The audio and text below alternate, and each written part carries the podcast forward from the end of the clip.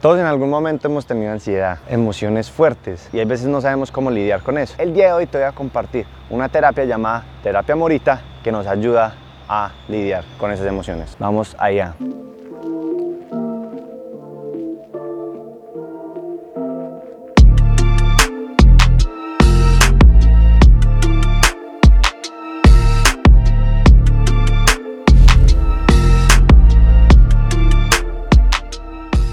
Hola a todos, mi nombre es Santiago y si esta es la primera vez que estás en este canal, te comento que aquí compartimos información, ejercicios para mejorarnos día a día mental y físicamente.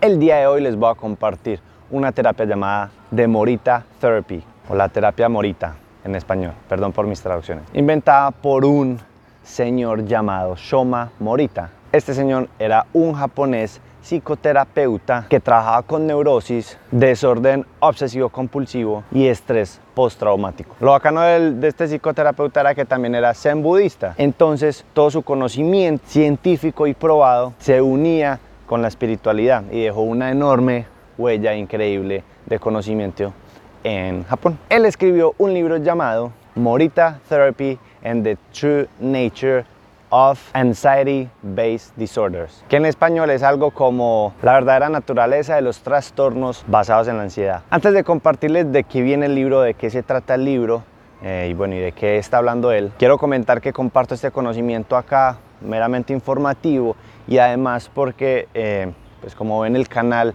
hablamos mucho de ejercicios y hacemos acrobacias y aprendemos cositas físicas, constantemente, es normal que dentro de este proceso se obtengan emociones fuertes de rabia, de frustración, de tristeza, porque bueno, yo lo he experimentado y he pasado por algunos ejercicios que me, cuestan mucha dificultad que me, y que me frustro y que me da rabia y tengo que lidiar con esas emociones. Y esta terapia es una terapia, bueno, puede ser una terapia profunda si se hace a pie de la letra, pero es una terapia que nos ayuda a lidiar con eso. Suena a terapia, pero es una guía, una guía que nos puede ayudar a lidiar con estas emociones. Vamos allá. La idea principal del libro, o para resumirlo en una frasecita, dos frasecitas, es aceptar las emociones sin tratar de controlarlas, ya que sus emociones cambiarán como resultado de sus acciones. Simple, aceptar las emociones sin tratar de controlarlas, ya que nuestras emociones van a cambiar de acuerdo a nuestras acciones. De esta manera se puede resumir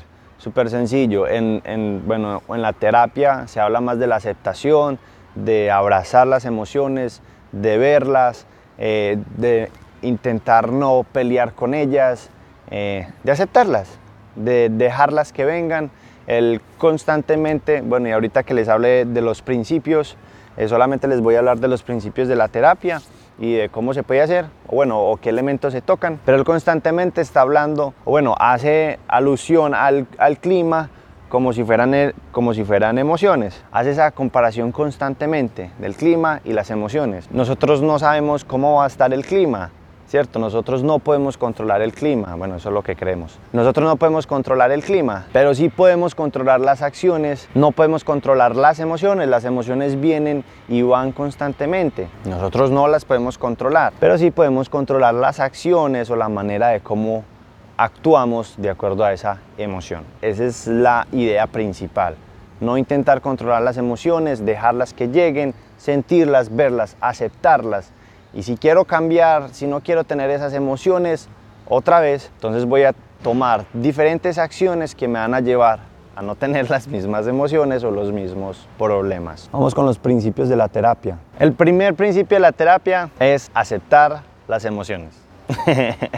Así de simple. Aceptar las emociones completamente. Él tiene una frasecita dentro de este primer punto, aceptar las emociones, la voy a decir en inglés y luego intento traducirla al español. Dice, if we try to get rid of a wave with another wave, we will end up with an infinite sea. ¿Qué es eso en español? Voy a hacer la traducción casi que literal. Si nosotros queremos deshacernos de una ola con otra ola, vamos a terminar con un mar infinito. ¿Cómo así? Si nosotros intentamos eh, deshacernos de una emoción con otra emoción, pues vamos a terminar con un mar infinito de emociones y de, bueno, sí, de emociones que nos van a anular más la vista. Si yo quiero cambiar la frustración eh, que me dio de no haber conseguido una figura, pues no puedo seguir constantemente pensando en el error o sintiendo que me estoy cayendo, no puedo deshacerme de esa emoción pensando más en lo que estoy haciendo mal o sintiendo más eso que, que estoy haciendo mal o negando eso que está pasando. No, él habla simplemente de aceptarla, déjela que venga, déjela que llegue, siéntala, acéptela, mírela, y está bien, no está mal la emoción. Ese es el primer punto, aceptar la emoción que viene a nuestras vidas, aceptarla completamente. No importa lo que sea, acéptela, vívala, siéntala. Segundo principio, haz lo que deberías estar haciendo o lo que necesitas estar haciendo. Haz lo que necesites esté haz lo que necesitas estar ¿Cómo se dice eso en español? Haz lo que deberías estar haciendo. Ese es el segundo principio. Haz lo que deberías estar haciendo. Él dice que en la mayoría de problemas emocionales o de ansiedad o de nervios, simplemente no estamos haciendo lo que deberíamos estar haciendo. ¿Cómo así? Estoy en una parada de manos o estoy haciendo una figura así, pongamos parada de manos, una figura nueva, y no estoy haciendo la parada de manos con todos mis recursos mentales, emocionales, haciendo la parada de manos, sino que mi cabeza está pensando o intelectualizando mucho la parada de manos o qué es todo lo que puede salir bien o qué es todo lo que puede salir mal. Estoy intelectualizando ese proceso en el momento de ejecución. Claro que se puede hacer antes y se puede hacer la intelectualización para eh, mirar las infinitas posibilidades de lo que puede pasar. Sin embargo, cuando estoy ejecutando eso, esa acrobacia o bueno, o en la vida en general, si estoy haciendo una parada de manos, estoy intelectualizando en ese momento lo que puede pasar o no pasar en la parada de manos, pues me voy a caer, me va a pasar eso que está pasando y me voy a frustrar y me va a dar rabia y en fin. Entonces, cuando yo intelectualizo el problema que está pasando, le estoy dando, le estoy echando más leña al carbón de lo que puede pasar mal. Explica él. Entonces simplemente dice, no intelectualices y trata de estar presente en ese momento mientras que haces esa figura. O bueno, mientras que tienes mientras que estás haciendo lo que estás haciendo. Puede ser una figura, una parada de manos y estoy completamente presente, sintiendo qué está haciendo mi cuerpo e intentando arreglar eso que estoy haciendo. ¿Qué deberías de estar haciendo para que esa emoción no aparezca? Tercer principio y último, descubre tu propósito de vida. Él explica en ese libro que si no tenemos un propósito de vida, es muy fácil crear escenarios de ansiedad o escenarios de nerviosismo, inclusive de neurosis o de ya problemas mentales más fuertes, porque no estoy conectado con, con el valor mío, siento que no soy útil, siento que estoy perdiendo la vida. Y ese tipo de pensamientos, digamos que amplifican las emociones eh, negativas y me pueden llevar a, a ellas más fácilmente, ¿cierto? Entonces él habla de encontrar el propósito de la vida. Él habla de bueno, de probar cosas, de probar cosas que nos gustaría hacer. Y tiene la misma pregunta, ¿qué necesitas tú estar haciendo ahora? ¿Qué, ¿En qué sientes necesidad estar? ¿En dónde? ¿Qué te gustaría, qué amarías hacer?